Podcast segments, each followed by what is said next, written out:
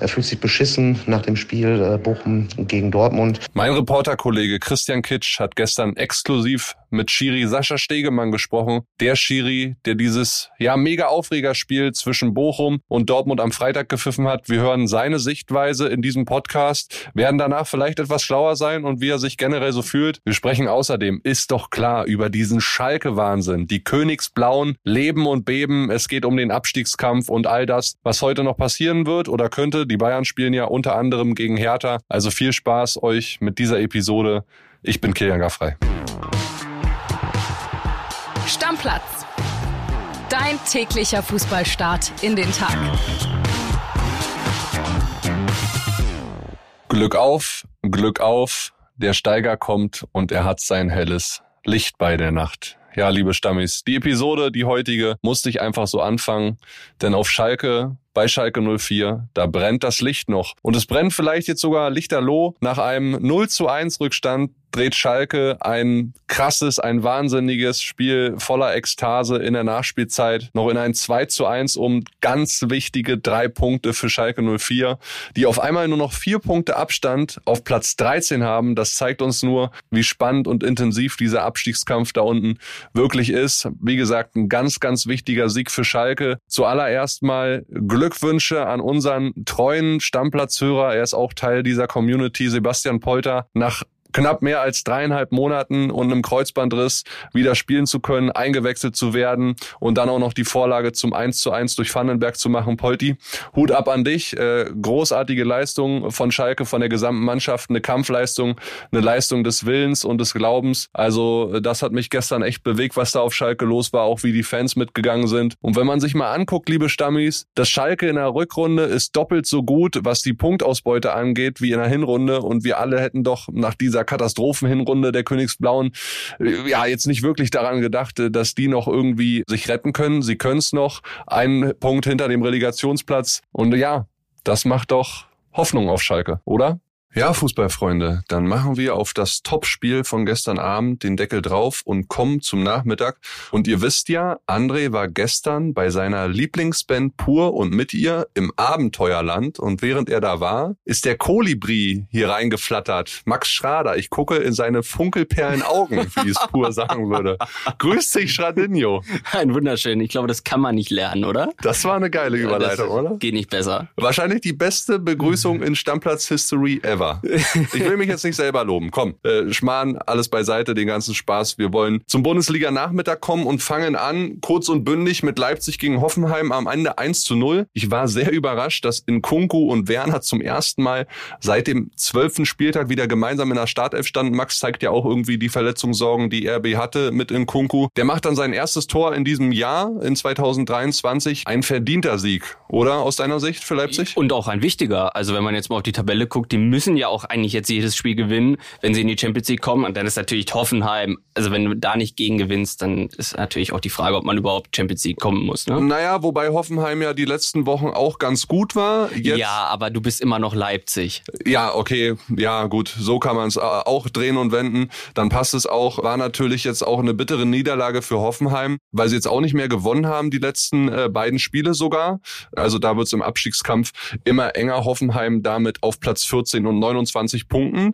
Äh, Stuttgart rückt nämlich ran durch einen 2 zu 1 Sieg an die Hoffenheimer, sind jetzt auf einen Punkt dran. Also wahrscheinlich Stuttgart am Ende dieses Spieltags der größte Gewinner im Abstiegskampf, oder?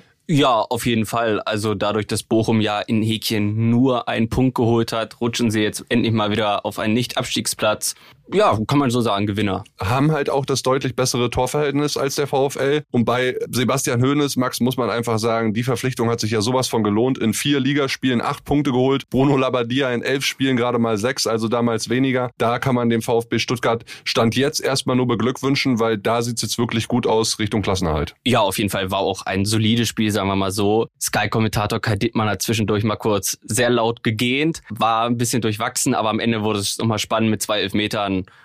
und verdienter Sieg. Durchwachsen und langweilig war es wahrscheinlich auch für viele an der alten Försterei. Union gegen Leverkusen im Kampf um Europa 0 zu 0. Leverkusen hatte ja vor diesem Spiel Max berechtigte Hoffnung, äh, noch in die Champions League zu kommen, auch aufgrund dieses Laufes, der nicht beendet wurde. Sie haben immerhin einen Punkt geholt, aber Champions League wird jetzt, glaube ich, doch nichts mehr, oder? Weil also acht Punkte hinter Freiburg und Union, das ist schon Brett. Mit also vier ist Spielen. echt schon Brett, ja. Also da glaube ich. Und von daher für Union ja quasi auch ein Sieg. Also selbst wenn Ja. du nur einen Punkt holst, aber du hältst die alle hinten ran.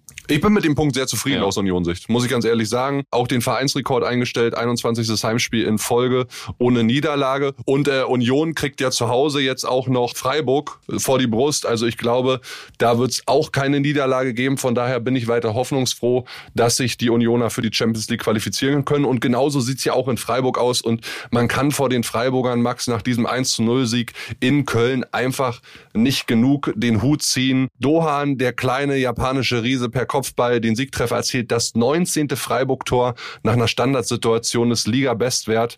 Also ja, solide runtergespielt, ne? Musst du natürlich auch gewinnen in Köln, wenn du Champions League kommen willst, weil für die geht's ja um nichts mehr. Aber du musst natürlich auch erstmal gewinnen. Ja, also klar, Köln ist, glaube ich, in dieser Saison immer ein unangenehmer Gegner gewesen für alle, auch wenn du manchmal nicht wusstest, okay, wie sind sie jetzt vor diesem Spieltag drauf? Aber jetzt ja auch schon seit fünf Heimspielen sieglos, ne? Ja, Man- stimmt. Und auf der anderen Seite Freiburg halt wirklich sieben Auswärtsspiele gewonnen, ohne einen Gegentreffer zu kassieren. Das ist auch Vereinsrekord. Also wie gesagt, vor Freiburg kann man Hochachtung einfach nicht genug haben. Dann gucken wir noch auf Frankfurt gegen Augsburg. 1 zu 1. Äh, Rekbecai ähm, macht ja das 1 zu 0 für Frankfurt perfekt. Sein erstes Eigentor im 130. Ligaspiel. Demirovic gleicht dann aus. Was machen wir mit der Partie, Max? Also Punkt für Augsburg ist okay. Eintracht seit neun Bundesligaspielen jetzt sieglos. Also die Serie geht auch weiter. War jetzt kein Leckerbissen, ne? Ja, wieder ganze Bundesliga Samstag. Also ich habe dir ja vorhin auch schon gesagt im Gespräch, ich finde das einfach total kacke, dass weder Bayern noch Dortmund an einem Samstag spielen. Da muss man auch mal wirklich fragen, was bei der DFL da so abgeht.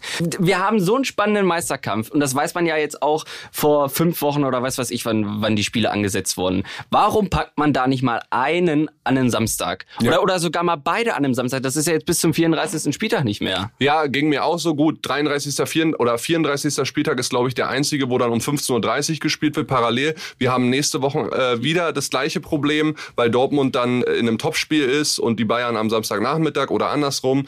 Ich hätte mir das auch gewünscht, wie die letzten zwei Wochen, wenn beide parallel gespielt haben, aber gut. Das war doch das Geilste überhaupt. Da fällt ein Tor, da fällt ein Tor. Alle sind ein bisschen in Spannung. So ist das das doch. Ja, so, so kommt ein bisschen der Drive raus aus der Konferenz, geht dann halt mehr jetzt um Abstieg. Aber natürlich wollen wir noch über dieses Freitagsspiel reden. Bochum gegen Dortmund 1 zu 1. Jetzt sind die Bochumer vor dem Bayern-Spiel heute zwei Punkte davor. Bayern kann wieder vorbeiziehen. Klar, in gewisser Art und Weise auch irgendwie eigenverschuldet, Max, weil viele Tore, äh, viele Torchancen konnten sie einfach nicht nutzen. Ich glaube, 22 Torschüsse war es am Ende. Aber über die Szenen, über die sich alle aufregen, müssen wir auch reden. Adeyemi wird da umgemäht von Suarez. Es war ein ganz klarer Elfmeter. Und warum fragt da keiner nach oder warum reagiert der VAR Ja, warum guckt er sich das nicht an? Ja. Also Unser nicht. hat geglüht hier. Ja, zu Recht auch. Also dafür hat man das doch. Wenn er sich das anguckt und meint, ach gut, gebe ich keinen Elfmeter, kann man ja fragen, was ist jetzt mit dir los? Aber es ist wenigstens okay, es ist ein normaler Vorgang. Er hat die Bilder gesehen und wenn er meint, das ist dann kein Elfmeter, okay, alles klar. Aber so, das, das geht nicht. Ja, auch so wie es in Stuttgart gemacht wurde, bei dem zweiten Elfmeter äh, für die Stuttgarter dann, der es zum 2 zu 1 geführt hat, da wurde es sich nochmal angeguckt, Genau, dann gab es sogar die rote an. Karte. Guck's dir einfach an, genau. In dieser wichtigen Phase der Saison bin ich auch der Meinung, guck's dir einfach an. Aber da kann man Stegemann ja vielleicht auch nicht unbedingt den Vorwurf machen, weil wenn der Hinweis vom VAR in Köln kommt, äh, dass man sich gar nicht erst anzugucken braucht, oder nicht der explizite Hinweis Ja, kommt, dass es in dem. Sinne nicht eindeutig genug dafür ist. Ja. Aber ich verstehe es nicht. Also der Monitor ist ja jetzt auch nicht aus dem Stadion raus im Vereinsheim, sondern der steht fünf Meter neben dem Platz. Ja, ich bin auch der Meinung, in so wichtigen Situationen musst du es dir angucken. Unser Bild-Schiri-Experte beziehungsweise jemand, der ganz nah dran ist an den deutschen Bundesliga-Schiris, ist Christian Kitsch. Der ist eigentlich Fortuna Düsseldorf-Reporter und der hat mit Stegemann gestern gesprochen und wir hören mal rein in die Sprachnachricht von Kitschi, der uns mal so ein bisschen äh, die Aussagen von Stegemann einordnet und auch ein kleines Plädoyer hält. WhatsApp ab. Ich konnte am äh, Samstagvormittag lange mit Sascha Stegemann sprechen. Ich muss dazu sagen, ich kenne ihn ähm, jetzt auch schon seit ein paar Jahren, schätze ihn sehr als Schiedsrichter zum einen, zum anderen auch als Menschen. Ja, und deshalb hat es mich auch gar nicht überrascht, dass er sehr, sehr offen, sehr ehrlich äh, über die Situation gesprochen hat, äh, wie er sich fühlt, dass er sagt, er fühlt sich beschissen nach dem Spiel äh, Bochum gegen Dortmund, ähm, dass er äh, komplett sagt, dass es eine Fehlentscheidung war, dass es natürlich hätte Elfmeter geben müssen äh, für Adeyemi in dieser Situation, dass er auch gar nicht schön redet und das auch gar nicht davon ablenken will, ähm, dass er zusammen mit seinem Team ja diesen Fehler gemacht hat. Äh, das, das rechne ich ihm hoch an und man darf auch eins nicht vergessen, da möchte ich auch ein ganz klein bisschen Partei oder nicht ein kleines bisschen, sondern sehr, sehr viel Partei ergreifen für die Schiedsrichter an sich. Es sind halt alles nur Menschen, wir sind alles nur Menschen, wir machen Fehler. Und natürlich weiß Sascha Stegemann auch, dass er besser hätte rausgehen sollen, sich die Situation hätte anschauen sollen. Das sagte er auch ganz deutlich. Dann wäre er zu einer anderen Entscheidung gekommen. Und das rechne ich ihm halt sehr, sehr hoch an. Ich persönlich möchte dazu noch sagen, natürlich war es eine klare Fehlentscheidung und natürlich sind die BVB-Fans, die Verantwortlichen, alle auf dem Baum, völlig zu Recht, dürfen aber eins nie vergessen. Äh, es gab, glaube ich, 37,5 Chancen in diesem Spiel, richtig gute Chancen, die hat der BVB nicht gemacht. Da sind sie auch ein bisschen selber schuld, dass sie das Spiel nicht gewonnen haben. Und sie sollten den ganzen Ärger, die die, äh, die Verantwortlichen die Fans über das 1 zu 1 jetzt haben, nicht nur auf Stegemann abladen, äh, sondern auch ein bisschen an sich selber denken. Ja, Max, Kitschi sagt, ne, am Ende auch zu Recht, wir sind alles nur Menschen, Fehler können passieren. Klar sind die Dortmunder irgendwo jetzt total auf dem Baum, aber ich sag dir auch, um das ganze Thema jetzt nochmal abzurunden und ich verstehe jeden BVB-Fan da draußen. Ich verstehe diesen Ärger. Aber ganz ehrlich, liebe BVB-Fans, man kann sich jetzt über den Stegemann aufreden, aber ich möchte am Ende dieser Saison von keinem einzigen hören, wir haben in dem Spiel und wegen der Schiri-Entscheidung die Meisterschaft verloren. Hättet ihr mal auf Schalke gewonnen, hättet ihr mal in Stuttgart die Überzahl genutzt und nicht dieses Ding noch hinten raus verspielt durch paar lapidare Fehler, hättet ihr mal auch im Pokal in Leipzig besser gespielt. Ganz ehrlich, das wären jetzt vier oder fünf Punkte sogar vor den Bayern. Und in Dortmund, Max, wurde doch immer geredet, wenn die Bayern schwächeln, müssen wir da sein. Sie sind's ja teilweise, aber einfach nicht konsequent, nachhaltig und konstant genug. Ja, und man muss ja auch dazu sagen, es war ein Elfmeter der muss ja auch erstmal reingeschossen werden. Ne? Ja, und die Überzahl muss man dann auch erstmal nutzen. Ne? Ja, also von daher, ich tue mich da dann auch immer ein bisschen schwer zu sagen, da wurde jetzt die Meisterschaft entschieden. Klar, zu 95 Prozent kann man das hinterher sagen, hätte, wäre Fahrradkette, aber sie haben ja auch noch ein paar Spiele Zeit, ne? Ja. Ist, äh, bei den Bayern ist es ja auch, die müssen ja heute auch erstmal gewinnen. Ja, und dann lass uns zu diesem Spiel kommen. 15.30 Uhr bei The Zone, Bayern gegen Hertha. Aber wenn Bayern das verliert, sorry Max, dann fresse ich den Besen. Also Hertha ist, muss man wirklich sagen, nach den gestrigen Samstagsspielen so gut wie weg vom Fenster. Es sind Minimum sechs Punkte auf den Relegationsplatz. Also und das bei vier verbleibenden Spielen. Ja, aber die spielen ja noch gegen Stuttgart und gegen Bochum. Ja, okay. Aber wie oft haben wir in dieser Saison schon gedacht, ach, das ist doch durch. Das haben wir bei Schalke schon gedacht, das haben wir eigentlich auch schon bei Stuttgart gedacht, das haben wir oben an der Meisterschaftsspitze gedacht. Also ich würde Hertha noch nicht abschreiben, weil das würde einfach zu dieser verrückten Saison passen. Es ist sowohl im Meisterschaftskampf als auch im Abstiegskampf, kann man nicht anders sagen, ein Schneckenrennen. Also eigentlich müsste Hertha heute 3-1 in München gewinnen. Dann ist die Saison perfekt. Ja, aber wie machen sie das? ja, das wie gewinnst du jetzt heute bei Bayern Eigentore. als Hertha BSC? Drei Eigentore, ja, wer macht sie? Upamecano kann nicht, der ist verletzt. Choupo-Moting wird auch ausfallen. Die Bayern-Fans würden sich ja jetzt endlich mal wünschen, Mattes Tell zu sehen. Der wurde ja am Donnerstag 18. Äh, Tuchel sagt, er ist noch nicht so weit. Ich bin auch da wieder sehr gespannt auf die Aufstellung. Und Max, also ich mache mir da keine großen Hoffnungen auf einen Hertha-Sieg. Die haben seit 45 Jahren, seit Oktober 1977 nicht mehr in München gewinnen können. Ja, ich glaube da auch auf keinen Fall dran. Das war jetzt auch eher ein bisschen rumgesponnen. Ich will auch noch mal zwei Sätze dazu sagen, warum Tay nicht spielt. Wir haben ja vor der Saison schon immer gesagt, warum holen die Bayern den? Warum mhm. holen die den für so viel Millionen? Ja. So, jetzt ist der Stürmer verletzt und du sagst, ach nee, der ist noch nicht so weit. Ja. Also das verstehe ich auch überhaupt nicht. Warum holst du ihn dann überhaupt? Oder dann verleih ihn doch gleich irgendwo hin. Ja, dann hättest du in der Also wenn du der Überzeugung bist, das ist keine Alternative, warum, warum ist er dann im Kader? Ja, kann man auch mal so nachfragen, ja. Also ich, und ich finde, Tell immer, wenn er jetzt reinkam, die letzten Spiele, hat er eigentlich einen ganz guten Eindruck hinterlassen. Ja, vielleicht ist das auch im Moment so einer für 10, 20 Minuten. Ja. Kann ja auch sein. Aber so das ist ja dann ja, aber es ist ja nicht der Sinn der Sache, dass du einen Ersatzstürmer hast, den du nicht zutraust, mal 60 Minuten zu spielen. Ja, aber können wir es Thomas Tuchel wirklich verübeln? Nein, das sage ich auch überhaupt ja. nicht. Das ist ja auch eine ehrliche Einschätzung. Der wird ihn ja da rumlaufen sehen und sagt, na, ey, 70. Minute. Ja, dann lass uns noch kurz über Wolfsburg gegen Mainz reden. Da der heiße Kampf auch um Europa beziehungsweise um die Europa League. Mainz könnte mit einem Sieg auf fünf Punkte wegziehen von Wolfsburg und erstmal Platz sieben festigen. Also da ist auch alles weiter sehr, sehr eng. Sie können auch mit Leverkusen punktgleich ziehen. Da bin ich äh, sehr, sehr gespannt drauf. Für alle von euch da draußen aber den Hinweis. Hast du es vielleicht schon gehört? Christian Heidel, Sonderfolge vom gestrigen Samstag? Ich habe mich doch vorbereitet. Natürlich habe ich es gehört. Ja, also da der Also Aufruf auf jeden Fall nochmal reinhören, wer es noch nicht gemacht hat. Absolute Empfehlung. Empfehlung. Dann lass uns zum Schluss dieser Episode gerne nochmal über die zweite Liga reden. Ja, der HSV. 3 zu 2 Pleite in Magdeburg, ausgerechnet beim Ex-Trainer bei Christian Titz. Sechstes Auswärtsspiel in Folge, dass der HSV nicht gewinnt. In den letzten vier Partien auswärts sogar nur einen einzigen Punkt geholt. Jetzt schon vier Punkte hinter einem direkten Aufstiegsplatz, weil Heidenheim halt 2-0 gewonnen hat am Freitag schon. Und sie haben das um elf Tore schlechtere Torverhältnis als Heidenheim, der liebe HSV. Es klingt für mich jetzt schon wieder nach Relegation und wir wissen ja, was in der Relegation mit dem HSV passiert. Die können wirklich so froh sein, dass sie gegen Pauli gewonnen haben. Ja. Sonst wären die ja vielleicht sogar noch mehr dran. Jetzt sind sechs Punkte auf dem vierten Platz. Da kannst du schon sagen, ja, das müsste eigentlich noch klappen. Aber Relegation, pff, ja.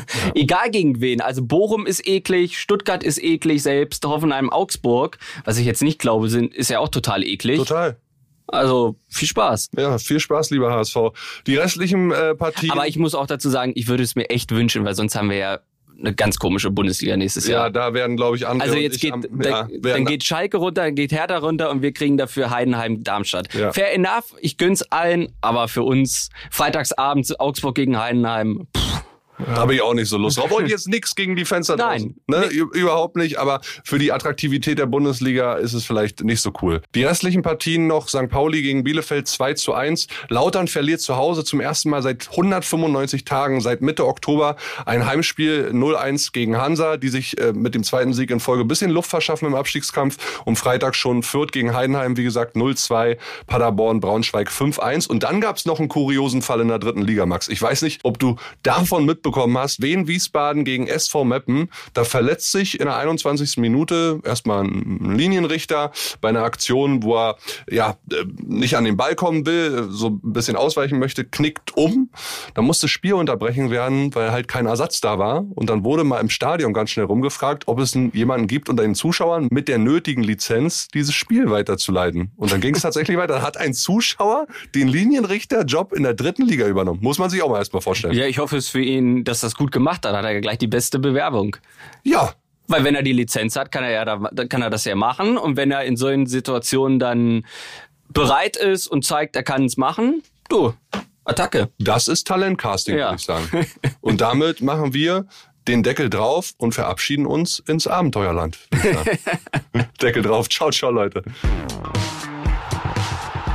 Stammplatz Dein täglicher Fußballstart in den Tag.